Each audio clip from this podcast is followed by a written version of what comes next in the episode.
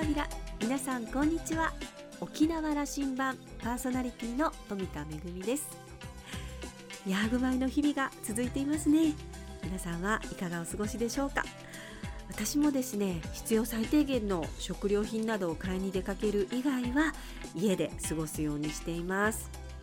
でもそんな中でも私たちの生活を守るためにお仕事を続けていらっしゃる方がいらっしゃいますよね、えー、食料品とか医薬品を販売する店舗だったりそれからその流通に携わっている皆さん、えー、郵便や宅配や新聞などもそうですね。えそして行政機関や、え何より、え病院など医療に携わっている皆さん最前線でお仕事をされている方々も多くいらっしゃいます、え心から感謝をしたいと思います。一人一人の力でこの社会が成り立っているんだなということを実感する日々です、えー、大きな負担がかかっている方もねあの少なくないと思いますけれどもその負担が少しでも軽くなるように少しでも早く収束するように私たちこのヤーグ米に協力したいと思います。さあ沖縄羅針盤今日も5時までお届けいたします。どうぞお付き合いください。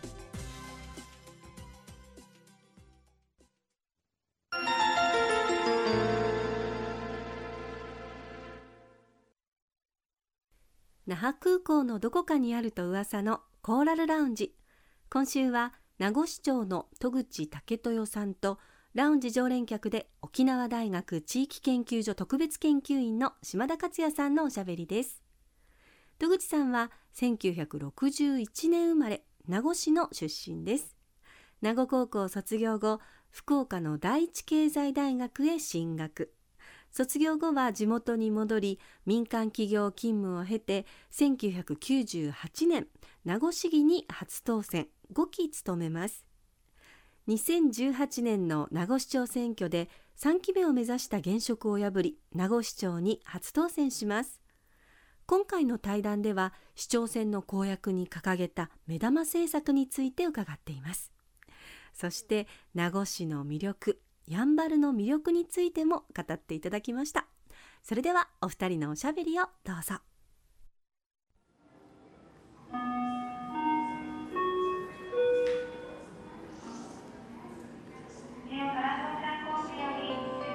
今日の沖縄羅針盤は名護市役所に戸口武豊市長をお尋ねします、えー、戸口さん第6代市長でいらっしゃいますね。はい。えっ、ー、と市長は就任から3年目に入ったところだと思います。えー、そうですね。はい。えっ、ー、とやんばるのポテンシャルの話を改めて市長からこの名護を中心としたやんばる地域全域のこれからの将来像みたいな話を聞かせてください。名護市においては今、えー、第5次の名護市あの基本計画を策定したところで、これスタート切ったんですね。そうですね。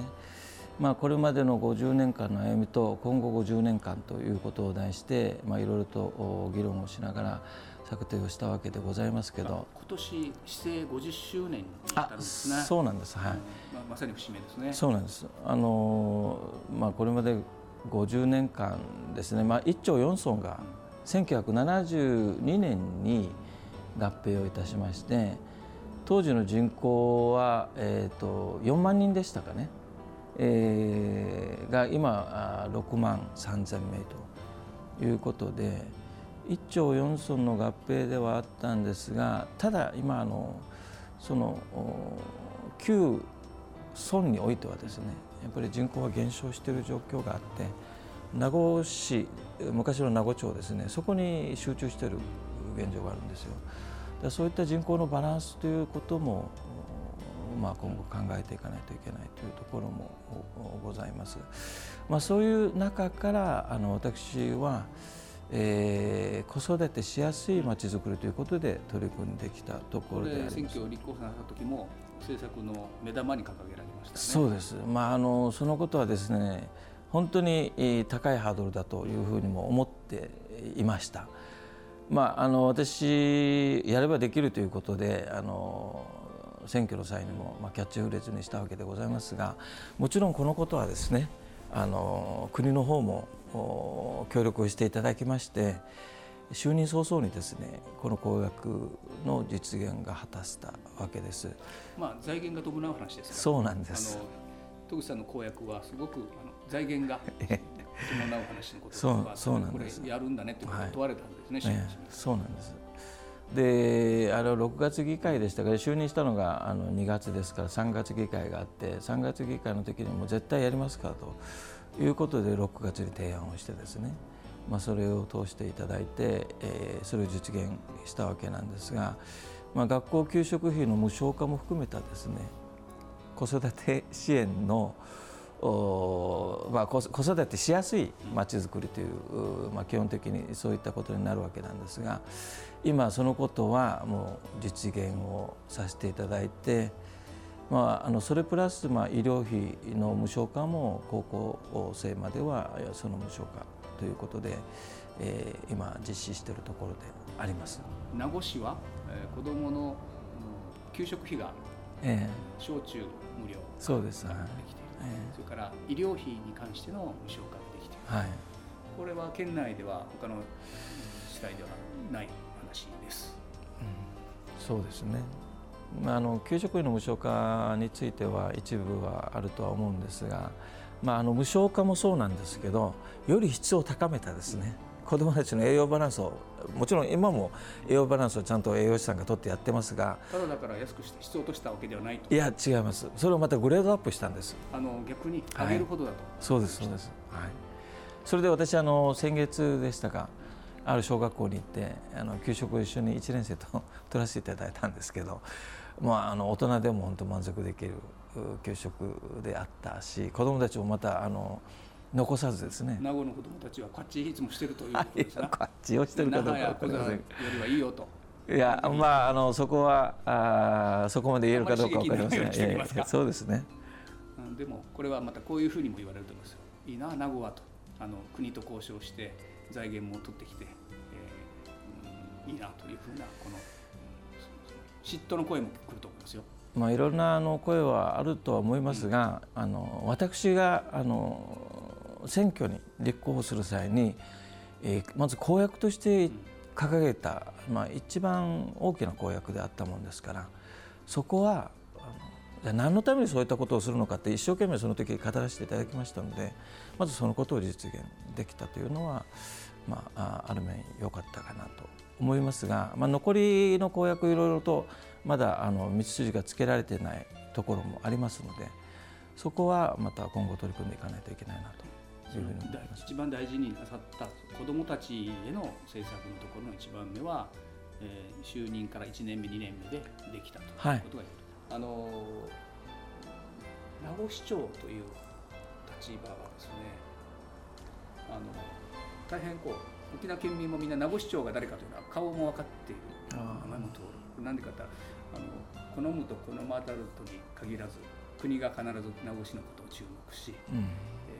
国家的なプロジェクトである国家的な課題であるものを名護の市長選挙の中に持ってくるみたいなことが起きるものが全国ニュースになる私もあのこういうインタビューさせてもらってますので比嘉哲也市長から、えー、岸本さん、えー、島袋さん稲峰さんそして戸口さんなんか、こうやって先輩方引き継いでこられたんですけども名護市長という職責の重さみたいなことは感じますでしょそこは感じますね、うんあの、まあ、メディアで取り上げていただくそこはもうありがたいことでもありますけど。ありがたいことなのかが心配になってきますけど、ね、いやいやもう最近は私もあのありがたく受けているんで、うん、受けてます。ただそのやっぱり国策である普天間の代替施設建設についてはですねこれまで私20年前に、えー、議に当選してですね最初にその問題が大きく突きつけられた。まさしくその朝まであのいろんな決議をしたのを覚えてますそれからいろんなあの変遷があってですね今現在に来ているわけですね。ですから、まあ、ある面あの名護市民の感情というのはですねこれまでも肌身で受けてきました。えー、でちょうどその最中に私が、まあ、立候補して、えー、市民の支持をいただいたということではありますけどその代替施設移設問題についてはですね、まあ、これまでも変わらないえー、ことを繰り返し今係争中であるというようなことで、えー、その行方を見守るとそこはもう変わらないですね。あのあえてそこのところをあの私の質問に答える形でお願いしたいのは、ええ。まあ、こういう理解で言いますよ。あの、うん、賛成だということを言った市長もおられたと、え、それから稲稲さんの2代はこれはもうあの名護では絶対反対なんだという話があった、戸、う、口、さんの時代になってこれは国と県の判断を注視するんだという話をなさった、はい、これはあのちょっと待ってくれという人からすれば名護市長の考えはどうなってるか、えー、そうですね。そういうところに戸口さんのお考えをぜひまあ、名護市長の考えはどうなんだとよく、これも議会でも毎回言われていることなんですね。で私が立候補する際にその問題についてはその今裁判になっていますその行方を見守っていくということでのがあのその基地問題に対する対応だということでですね、えーまあ、ある一定の評価を得て当選をさせていただいたということでございます。ですからそれに賛成なのか反対なのかとかいうようなこともありますけどこの問題についてはですね私はその行方を見守るということにも尽きるんです。それはなぜかと言いますとですねやはり私をあの支持した方も私の周辺にもあのあの基地問題については移設問題ですね。基地問題じゃなくてこの辺野古への移設問題については反対と、だけどこれもやってほしいよね。これも進めてほしいよねと。いろんなそういう意見もあるけ。ど他方もうこのことは、えー、埋め立て承認も終えて進んでるんだから進めるべきだと。そう言えと。も言われましたよ。いや私は決してそういうことは言わないと。そこはさっきまだ繰り返しになりますけどそういう今の状況にあってそれを注視する。注視するということはですねある一定の結果が出た時にはそれはその時にいろんな判断ができるものだというふうに思ってますので、えーまあ、今現在はですねこの移設問題については裁判の行方を中止するという以外にないと。いうことでございます。あのそういう意味でも名護市長にあの6万3000名の,、その市政を預かる名護市長4年おきに回ってくる選挙に、国中がこうやってもう二十数年こう中止。そうですね。本当に二十数年です、ね、あのどっかで解消したいですね。そうは思うんですけどね、まあ、もうしばらくかな、はい、もうしばらくかかると思いますね。前前知事の中山さんの頃にインタビューした内容でですね、はい、中山さんこんなふうにおっしゃってたんですよ。那覇空港の第二滑走路というのがずっとこう、ええ、まあ、始める頃でした。始まったと、うん、と、まあ、すごく始めたと、うん、それがうんあのその工事が終わる頃竣工して供用開始にする年に南北循環鉄道のトンカチをトンカチを始めるんだと、うん、これ自分の使命だとちょうど今じゃないですか。えーなのでねこれぜひこの世代でやってみませんか？そのことについてはですね、え機会があるごとに、えその話要請といいましょうかそれをやっていきたいと思っております。まあ、いろんなあの、うん、調査というものもやられていてその調査内容も拝見したんですが、はい、まあ、あのなかなか厳しいところもあるんですけど、これ採算性というええ、そうそういうことです、はい、国がそれは言ってくれでもそこはあのそれだけじゃないだろうというようなことですよね。そういう理論をしっかりと携えてこれからもこのことについてはですね強く取り組んでいかないといけない、ね、理論構築していきましょう。そうですね。これはね名護市長が先頭になってもらった方があの作戦行動的には僕はいいと思ってましたはい。わかりました、えー、復帰50年というのが我々沖縄社会あと2年後に控えてますね。名護市は市政から50年とこの時期を市長としてくださいあのこういうことをご自身の念頭に政策を進めていきたいな。最後にそんなお話を聞かせてもらって終わりにしたいと思います。はい、あのちょうど節目の50年の時に、まあ、市長に就任させていただいたということについてはですねもう本当に、えーまあ、感謝といいましょうか、まあ、そういった貴重な時期にですね、えー、市長として働くことができるということは本当に、えーまあ、ありがたい話であります。まあ、あのやっぱり名護市はですね北部の中核都市でもありますし特に今あの生活基盤の整備ということもありますある中で北部の基幹病院がですね今北部12市町村の組長と大きな課題でしたね、えー、それがあの合意書に向けて約2年ぐらい取り組んできたんですが、まあ、ある一定の方向性が見えてくる。まあ、これからもいろんなことがありますけど、まあ、そこそのことについてはですねもう本当に、えー、早々密集をつけて、えーまあ、建設に向けてできるようにですね、まあ、取り組んでいきたいと思います。きちっと今年で解決策を見せて実現する年ですね。はい、はい、そうですね。ね今あの世界を覆ってウイルス騒動とも関連する話でね、医療機関をしっかりしておくこれ、地域にとってとても大事なことですね、はい、その通りでございます。これがじゃあ喫緊の課題そうです。あのストレスも多いお仕事だと思いますけども、それの解消策としてはどんなこと。はい、あの私はですね家庭菜園が趣味で、うん、まああの花を植えること育てることそれも趣味なんです種から育てて今もう満開になってるんですがまたあの作物ですねじゃがいもを植えたりキャベツを植えたり、まあえーまあ、夏はもうゴーヤとか限られてくるんですがそれを、まあ、育てる過程が楽しみで今ちょうどあの植え替えの時期にこれからは夏はもうゴーヤに限りますので。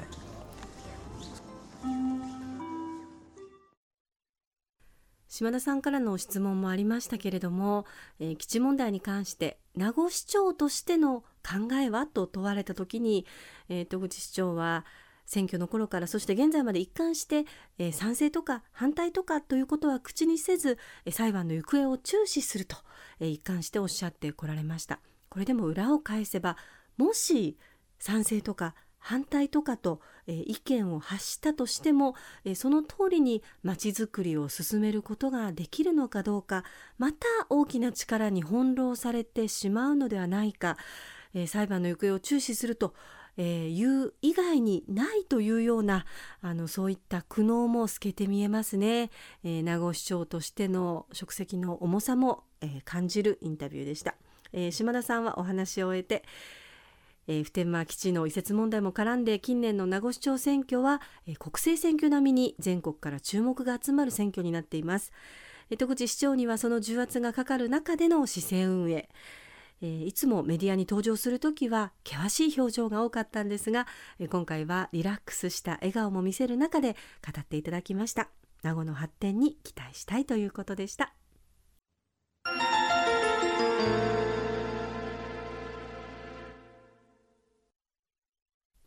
めぐみのあしゃぎだよりのコーナーです。私たちうちなんちゅにとってとっても大切な行事の一つであるシーミーそのシーミーも今年はちょっと様変わりをしているようですねえー、県の医師会や専門家の方からも新型コロナウイルスの感染拡大防止のために、えー、今年はですねちょっとシーミーも規模を縮小してとか、えー、できればみんなで集まってというよりは代表の方で、え、やりましょうというようなことがありましたけれども私もシーミー大好きなんですが、え、今年はですね断念をいたしました。でもあのインターネット現代のインターネットよりも 進んでると言われている沖縄にはですね遠くからでもお祈りを通すお通しというのもありますので、えー、遠くからご先祖様に、えー、どうぞ私たちを見守ってくださいということでお祈りをお通しでやりました。まあこのシーミーみんなでお墓の前に集まって親戚一同揃ってそしてあの重箱の中にはですね三枚肉とかかまぶくとかいろんな天ぷらとかですね豆腐とか美味しいものもたくさん揃っているので、えー、そういった重箱を囲みながらみんなでね賑やかにワイワイ過ごすという行事ですけれども、えー、今年は規模も縮小ということでそういったあの重箱をね普段あの作っている業者の皆さんですとか家庭で手作りをする皆さんにとってもそれぞれの、えー、素材がねやっぱりあの需要が減っているということで大変な思いをされている方も多いかと思います。えー、この新型コロナウイルス、えー、早く収束させてそして、えー、旧の頃にはですねあの今年の旧盆はいつも以上にたくさんのご馳走を作って、えー、そしてご先祖様をお迎えして、えー、家族みんなで集まって、えー、賑やかに過ごせたらいいなというふうに思っています。めぐみのあしゃぎだよりのコーナーでした。